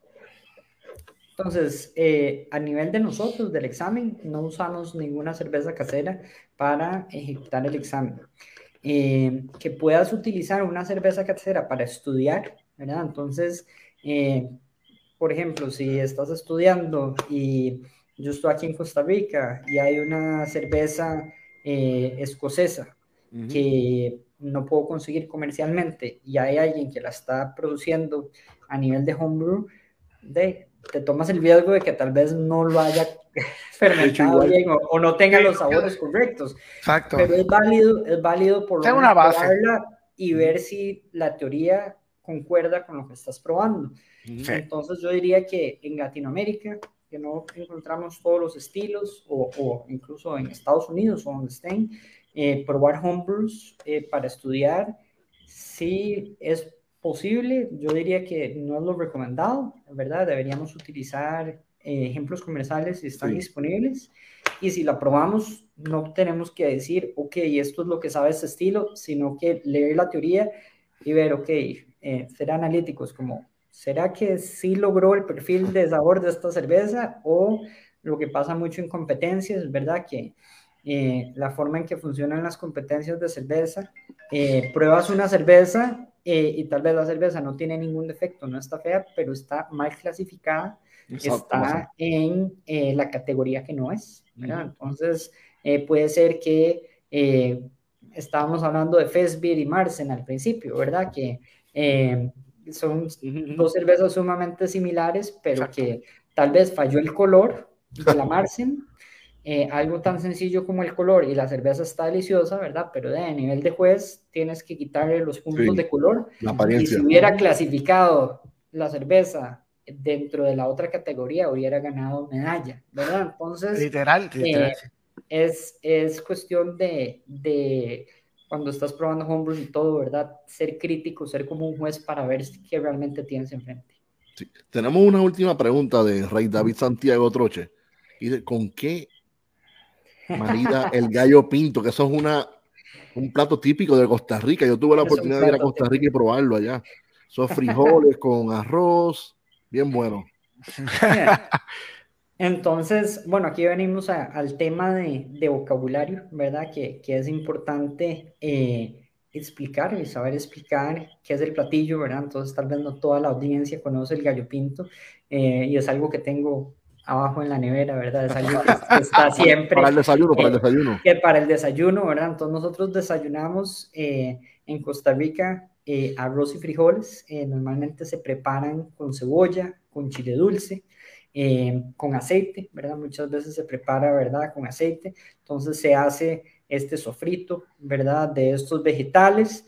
Eh, se agrega el arroz y, los frijoles y también vamos a agregar muchas veces salsa inglesa eh, o la salsa Worcestershire en Costa Rica tenemos nuestra versión de esa salsa que, que, la marca más popular se llama salsa lisano. ¿verdad? Que es, que es una salsa que nos representa mucho como, como costarricenses. Eh, y esta salsa, ¿verdad? Le va, va a tener eh, notas especiadas, ¿verdad? Y, muchas veces eh, en el gallo pinto le va a dar estas notas especiadas al sabor.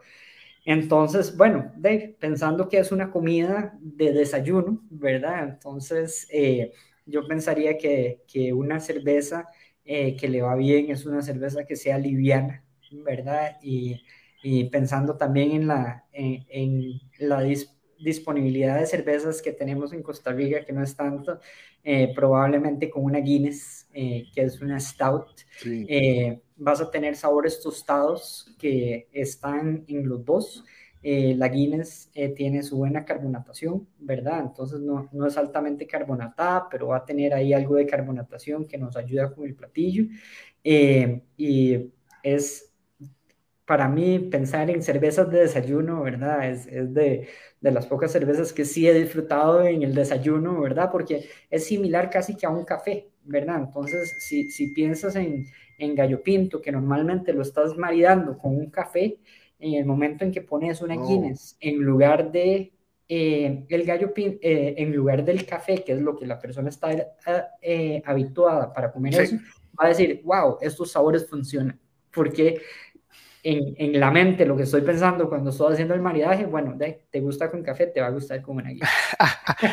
Oye, también la, Guinness, es la Guinness es una cerveza que tiene es bien bajita en alcohol también. ¿sabe? Que para el desayuno funciona porque no tiene tanto alcohol. Sí. Exacto. Qué bien. Mira, pues antes de irnos vamos a anunciar nuestro próximo episodio, que es ninguno, no tenemos ninguno próximo, no lo tenemos, no existe, no existe, pero tranquilo, tranquilo, que viene algo por ahí, pero queremos anunciar que este próximo 4 de diciembre tenemos el Homebrew Fest. Wow. Que es en la esquinita Jardín Cervecero a partir de las 12 del mediodía. Es oficiado por Homebrewers de Puerto Rico, Homebrewers de Puerto Rico, Caribbean Brewing, La Esquinita, Jardín Cervecero y Breaking News, Dylan Coffee. Craft Beer Puerto Rico, Smoke Emol, que van a estar haciendo el barbecue para que se tomen, se coman ese barbecue y lo mariden con la cerveza de los homebrewers. Es así, es bueno. Fermentis, la levadura Fermentis también es parte de los auspiciadores. Como yo siempre tiro en medio aquí, que Kike, ¿qué nos puedes explicar de este fabuloso, este formidable evento, como decía mi abuelita? ¿Qué nos puedes decir? De, el evento de homebrewers del año. No se lo pueden perder. Exacto. Sí, pero es un evento bien cool, los homebrewers, ¿verdad? Muchos de ellos llevan cervezas. Esto es completamente, o sea, pueden probar todas las cervezas, no tienen ningún costo. Están allí para recibir su feedback de la gente. Esto es algo que no todos los homebrewers, pues, a, a nosotros nos encanta que nos critiquen las beers y que la gente pruebe y nos diga, me gusta esto, no me gusta aquello. Así es que todo, si haces beer, lleva tu beer ese día y si no haces beer, también ve pruébala, eh, entérate de todo lo que está pasando en el mundo de homebrew en Puerto Rico. Puedes aprender, puedes degustar, puedes hablar del tema que tanto nos gusta con toda esta gente que, que ¿verdad? que tienen los mismos gustos. Así es que ah, bien, bien, bien, importante, Kike, dilo. No es una competencia. No es competencia. No es competencia. En este evento al final terminan haciendo un, ¿verdad? Un people's choice, pero esto es simplemente por cuestión de, por vacilar uno, pues que ya estás allí, pues que la gente vote por la más que le gustó. Pero no estamos siguiendo estilos ni reglamentos de VJCP, simplemente... Exacto, exacto, lo que tú quieras. Prueba las beers, haz las beers que te gusten y llévalas ese día y...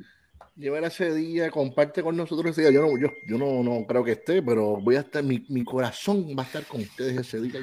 Colgamos una camisa y ponemos que jole ahí. Vamos a poner un muñeco a mí, ahí, lo ponen ahí en la esquina. Y de nuevo, si eres homebrewer y estás a tiempo de hacer una cerveza, te invitamos a Hay tiempo todavía, hay, tiempo. el señor director puso el para dónde pueden entrar, la forma para entrar su cerveza, para registrarla. En confianza, no tengan miedo. Mira, aquí tenemos un comentario también de María, señor director, si lo puedes, el, el que en Costa Rica, si lo puedes poner por ahí, señor director.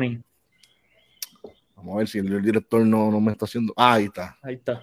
Saludos, María.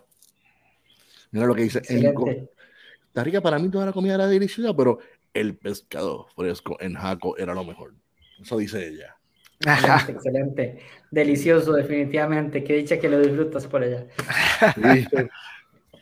Qué bien. Mira, pues, este, algún comentario final, Chema, que quieras decir, que quieras añadir. No, nada más si, si alguien me quiere eh, contactar, ¿verdad? Eh, y las redes sociales, por, lo que, Facebook, Chema. José Chema Mora, eh, me pueden ubicar y también por mi correo es chema arroba cicerone.org.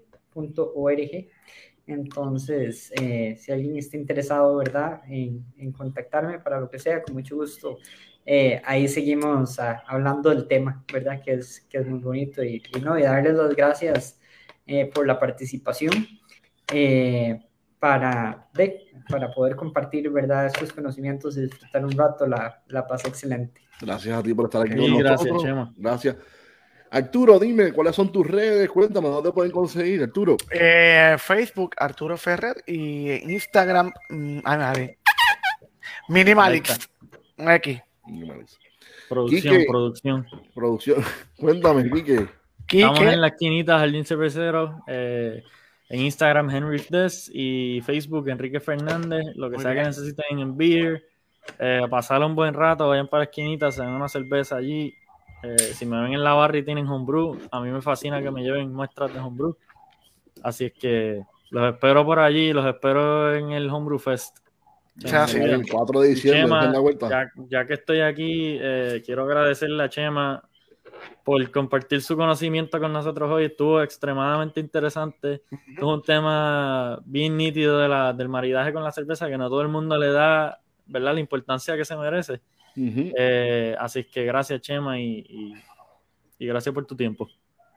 ole, A mí, Mucho gusto. a ti. a mí, a mí, mira. Yo siempre digo, mira. Mira esto que voy a decir, mira esto que voy a decir. La política, la religión y los deportes, ¿qué es lo que hacen? Separar a la gente. Por eso no me interesa ninguna de esas tres cosas. No me ¿Te, gusta el deporte? ¿Te gusta el deporte? Eh, no, pero yo no sigo ningún equipo ni esas cosas que si Boston, que si Yankee. yo No, pero mira, mira, esa cosa, no, mira, no. mira. Ah, boxeo me gusta, pero Ah, ah, Ah, la depor- pelea. deportes, religión y política. Eso no nos hace separar a la gente, nos pone en guerra. No queremos guerra. A, a- a diferencia que la cerveza nos une. La cerveza nos une a nosotros. O sea, por eso, como siempre digo, amiga o amigo, si a ti te gusta la cerveza como nosotros, eres mi amigo, mi carnal, mi cuate, mi tico, mi tica. Eh, ¿Qué más podemos decir? Este, mi tigre, mi tigrasa. ¿Qué más podemos decir? ¿Qué otro Go? Yankees, go. Yankees. Compadre, comadre.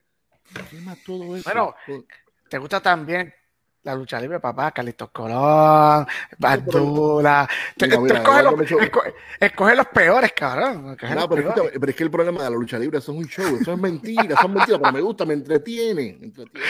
Mira, hasta mami me choteó. No. La lucha libre. Mira, pues, otra cosa, este, este sábado llego a Puerto Rico, voy a estar desde el sábado 6 hasta el 13 en la Isla del Encanto, mi patria.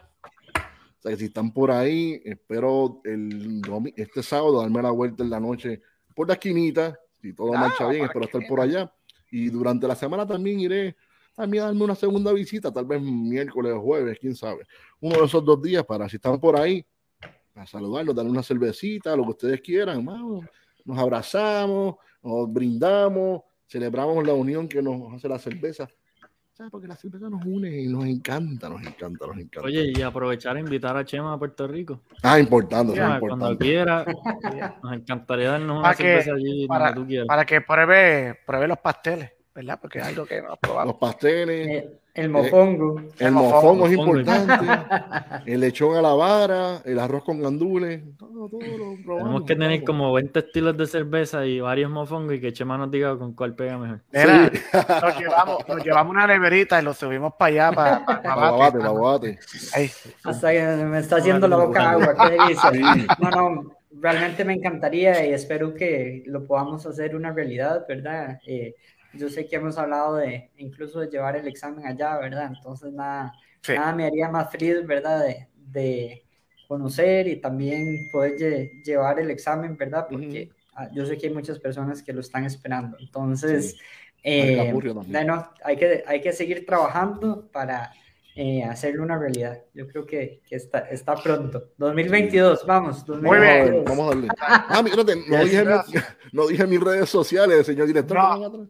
Tumba. Es, que me envolví hablando de esas cosas. Mira, pues, mis redes mucho, sociales son las siguientes. Señor director, ponchamelas ahí.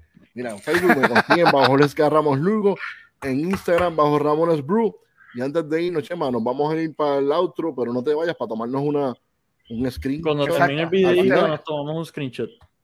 Y nada, pues queremos agradecerte nuevamente Gracias, así que sería la, será hasta la próxima. No sabemos cuándo va a ser, pero aquí en Breaking News, Dylan Coffee.